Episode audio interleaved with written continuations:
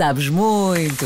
Um podcast que te ajuda a responder a questões do dia a dia que podem ser simples ou não. Eu sou a Catarina Figueiredo e tenho resposta para tudo. Espero eu. Sabes muito! Com a ajuda dos maiores especialistas na área e do Chat GPT.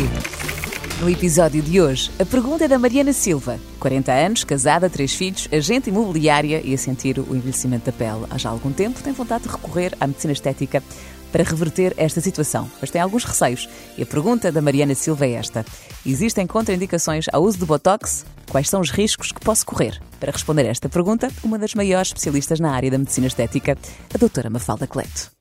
Olá, sou Mafalda Cleto, eh, tenho 36 anos, sou casada, sou mãe de dois filhos, da Madalena e do Tomás. Um fun fact sobre mim é que adoro comer, por exemplo, se for viajar, faço o roteiro da viagem consoante os restaurantes que quero experimentar e a, e a comida que quero provar.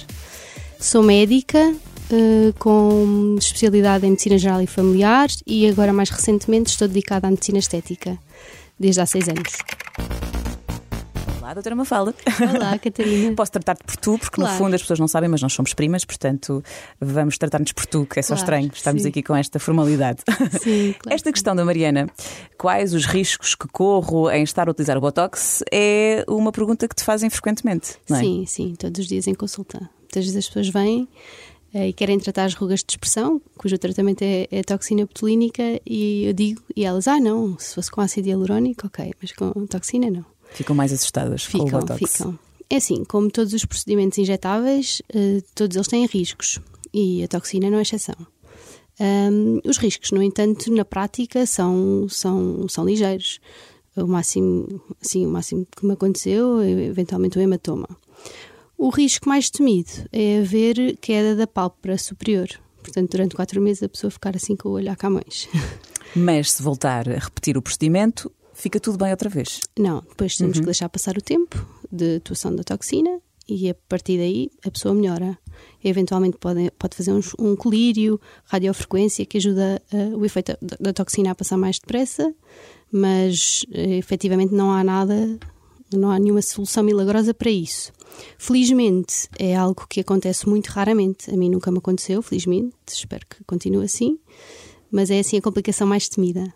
E é, é rara, não é? Portanto, é, é isto é rara, são, são consequências que podem, uh, que podem existir, e mas... Eventualmente acontecer, sim. Mas forem feitas por um médico, à partida não acontecerá.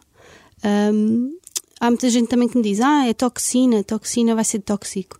Não, a toxina botulínica de facto é uma substância segura, usada em várias áreas da medicina já desde há vários anos, na oftalmologia, na dermatologia, na neurologia, por exemplo, em enxaquecas, na medicina física e, e de reabilitação. Portanto, é uma substância, é um medicamento, é um medicamento, só é vendido a médicos, na farmácia com receita médica, uh, altamente estudado e, e seguro. Portanto, e há quem utilize inclusive o Botox, por exemplo, para acabar com odores eh, tipo suor, não é? Sim, para reduzir a transpiração nas axilas e na planta de, dos pés e nas palmas das mãos. Sim, e, e é muito eficaz.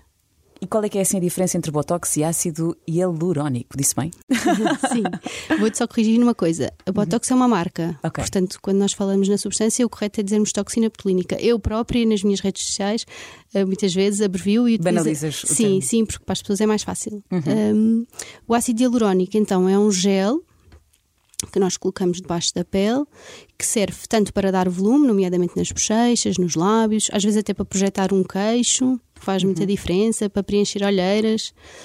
Um, e também para uh, corrigir rugas, como os sulcos, uh, uh, o famoso bigode chinês. Portanto, levanta a ruga, levanta a pele debaixo da ruga e, e assim atenuamos a ruga.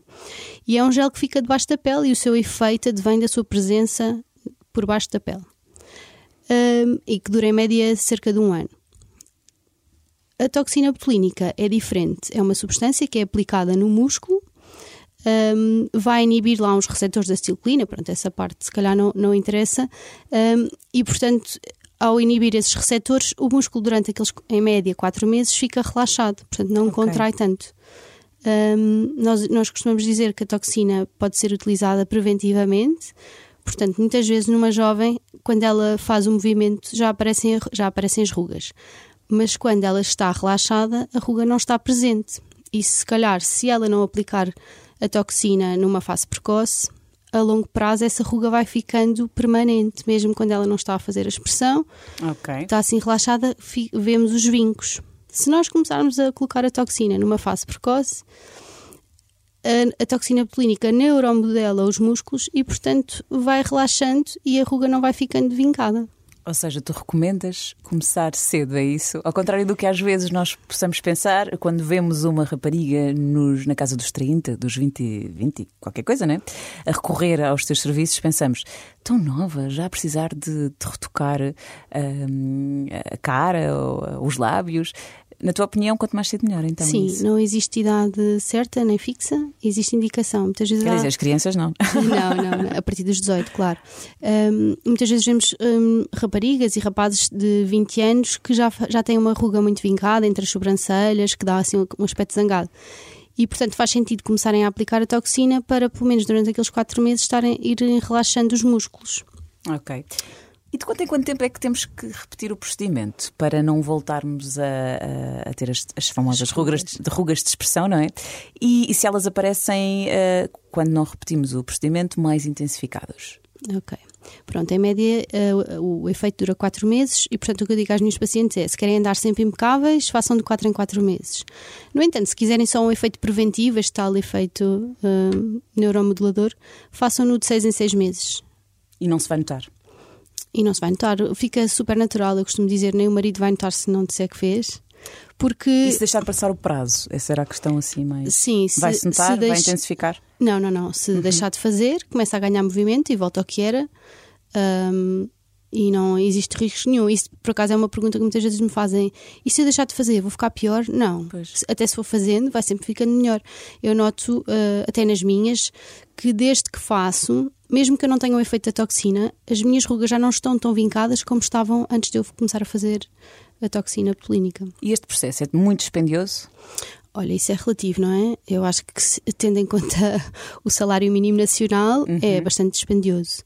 Ahm, mas pronto, claro, isso é sempre relativo. A ronda assim à volta dos 350, 400. Ok. Por sessão? Ou por, Por- PEC? Por, eh, por tratamento, hum, vá padrão, que é as rugas dos pés de galinha, perioculares, Ok. entre as sobrancelhas e na testa. São, estas são assim as três zonas padrão. E, e o tratamento ronda. Claro que há zonas que podemos fazer sozinhas, por exemplo, há pessoas que só querem tratar as rugas à volta dos olhos e isso tem um, é um- tem um custo menor, ali à volta dos 200, 150. E de facto, o Botox não dá aquela impressão de cara artificial como nós às vezes eh, vemos em algumas, eh, algumas influencers, não é? E podem não ser influencers, em algumas mulheres, em alguns homens também, que aparecem assim com umas bochechas muito grandes. Pronto. Parece que a cara não mexe, não é? Isso não é efeito da toxina. Ok. Isso habitualmente é efeito do ácido hialurónico. O Botox, no, o máximo assim, de efeito artificial que dá é aquele ar de, de mefisto, como nós dizemos, de diabo, com as sobrancelhas em bico. Mas atualmente já sabemos como contrariar isso e, a partir de um, bom- um bom médico, não, não causará esse efeito. Ahm, quando vemos essas, essas caras que nós achamos deformadas, que nos chamam a atenção porque anatomicamente é uma anormalidade, não é? Ah, saem fora do padrão anatómico, ah, é com ácido hialurónico, é com preenchimento. Ok. E cada vez mais se banaliza o uso do Botox, vou dizer outra vez Botox, e de outros procedimentos. Estás a fazer publicidade. Exato, e O de outros Botox procedimentos que, como o Botox, previne o envelhecimento da pele, não é? Cada vez mais se banaliza ah, o, o uso destes procedimentos. Como é que nós podemos distinguir um médico especializado de alguém que não tem formação para ah, fazer este procedimento? Pronto, eh, existe a possibilidade de pesquisarem pelo nome ou pelo número da ordem no site da Ordem dos Médicos. Se pesquisarem no Google, eh, saber se este profissional é médico, aparece-vos logo o site e, e- e o link para, para, para pesquisarem. É muito fácil. Porque de facto há muita gente em Portugal, não é? Fora de Portugal, obviamente, mas em Portugal é o que nos interessa mais, a fazer este tipo de tratamentos, de procedimentos estéticos, sem ter formação para isso, Sim, sem ser médico, não é? sem ser médico. Isto convém ser feito por um médico. Sim. Porquê? Sim. Porquê? Porque tem riscos, não é? Riscos até graves para a saúde. Ok. Mas só se não for administrado pela pessoa correta. Ou seja, se não for nas doses certas. Não, existe sempre risco de haver uma complicação. Por exemplo, pessoas que têm doenças autoimunes e que não sabem, se aplicarem ácido hialurónico, podem ficar com nódulos, pode haver uma reação, um choque anafilático a um destes produtos. E, e- e muitas vezes, para resolver até eh, complicações simples, é preciso prescrever medicação e só um médico poderá fazer. Portanto, embora a legislação ainda não seja. Um, ainda não, esteja, não seja definitiva de que, de que deva ser feito por um médico, e como existem muitos riscos um, associados aos procedimentos. Basicamente, para ver se eu entendi, o, o ácido hialurónico uh, acaba por ter mais riscos do que o procedimento uh, Botox, por exemplo? Não, ambos os procedimentos têm, têm riscos, não é? Um, são diferentes os tipos de riscos? São diferentes, são diferentes os tipos de riscos, sim. Um, no entanto, uh, com o ácido hialurónico podem ocorrer, se calhar, consequências mais graves choque anafilático pode acontecer com os dois tipos de substâncias, mas, por exemplo, uh, granulomas, uh, haver uma oclusão arterial com necrose, isto é, uma artéria ficar entupida com, com o ácido hialurónico e deixar de haver fluxo sanguíneo, isto depois haver morte dos tecidos circundantes, é mais frequente com, com o ácido hialurónico, ou só, só acontece com o ácido hialurónico, a toxina não tem essa capacidade.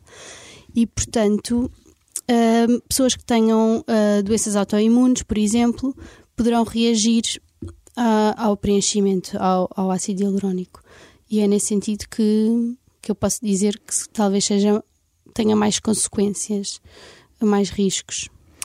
E enquanto médica já tiveste algum caso uh, desses? Sim, já tive uh, ao preencher o nariz, tive uma oclusão arterial que diagnostiquei na hora e tomei todas as medidas para, para reverter.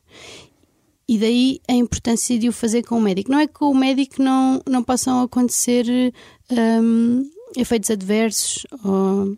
Mas esta é a diferença que existe em, em, em, fazer com um médico especializado ou com outra pessoa qualquer que, que Sim, simplesmente eh, teve uma formação uh, em aplicar uh, a Botox ou ácido hialurónico. Em Portugal, neste momento, até esteticistas há a fazer este tipo de procedimentos, cabeleireiros.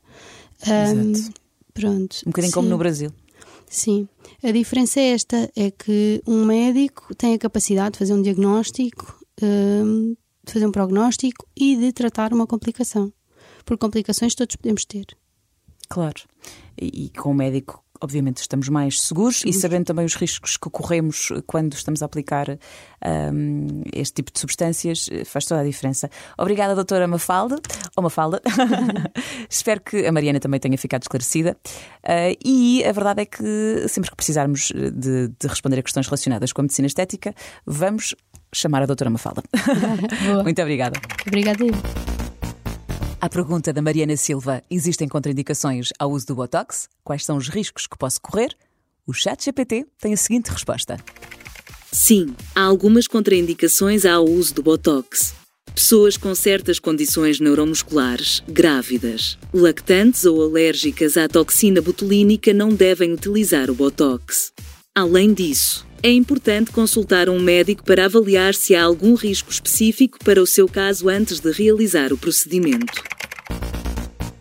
Quanto a ti, já sabes, podes sempre enviar-me a tua questão para catarina.figueiredo.rfm.pt. Por mais difícil e estranha que ela seja, eu vou tentar sempre ajudar. Sabes muito!